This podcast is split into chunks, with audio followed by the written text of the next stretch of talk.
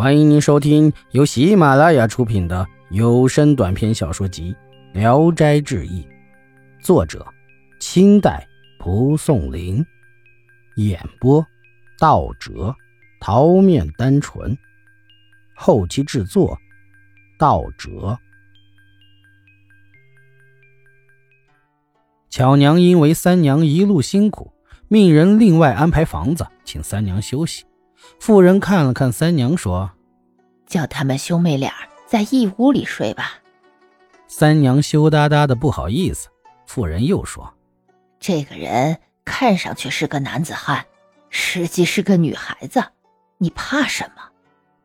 催促他们早点休息，偷偷的嘱咐妇身说：“你可以明着算是我的干儿子，实则是我的女婿。”妇身非常高兴，拉着三娘上了床。这一夜，他才初次接触女子，欢快无比。接着就在枕边问三娘：“巧娘是什么人？”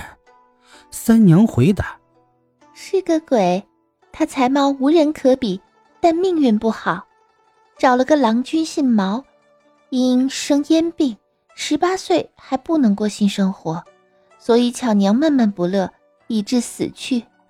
附身怕三娘也是鬼，三娘就说：“实话告诉你，我不是鬼，是狐。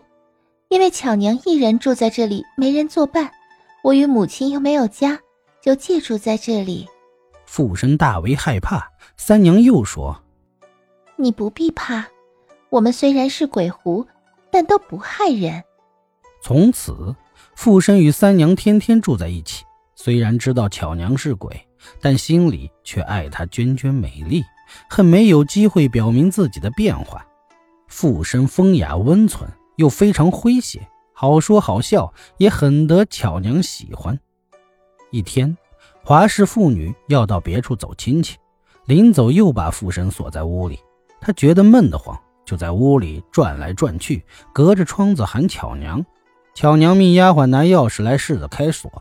试遍了所有钥匙，才碰巧开了锁。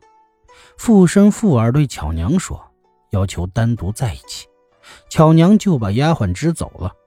附身挽着巧娘上床拥抱，巧娘伸手探到附身的脐下，开玩笑说：“可惜可疑的人这里少生了点东西。”话未说完，竟抓了满满一把，不禁惊奇地问。哎，为什么上次这东西小小的，而现在如此大了？附身笑着说：“ 上次害羞，所以见了你就缩回去了。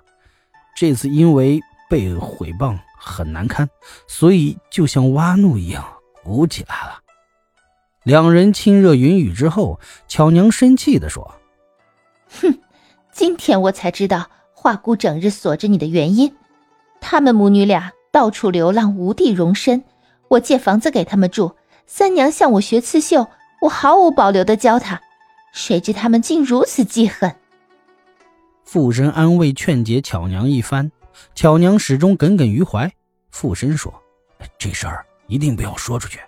华姑叫我不要让别人知道。”话还没说完，华姑就推门而入，两人慌忙穿衣起床。华姑怒目圆睁，问道。谁开的门？巧娘坦然笑着说：“是自己开的。”华姑更怒气不息的唠叨没完。巧娘反唇相讥：“阿郎也太可笑了，他不是名为男子实为女子的吗？能干什么呢？”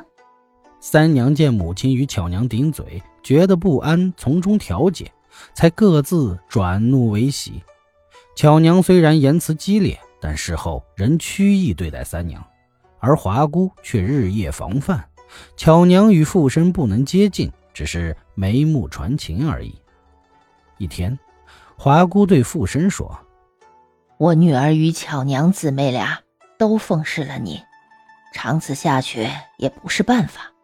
你应该回家去告诉父母，早定婚约。”便整理行装，催附身上路。二女相送，恋恋不舍，巧娘更是忧伤。双泪交流，如断珠滚落，哭个不止。华姑止住他们，拉附身出了门。富生回头一看，房子全没有了，只有一座荒凉的大坟。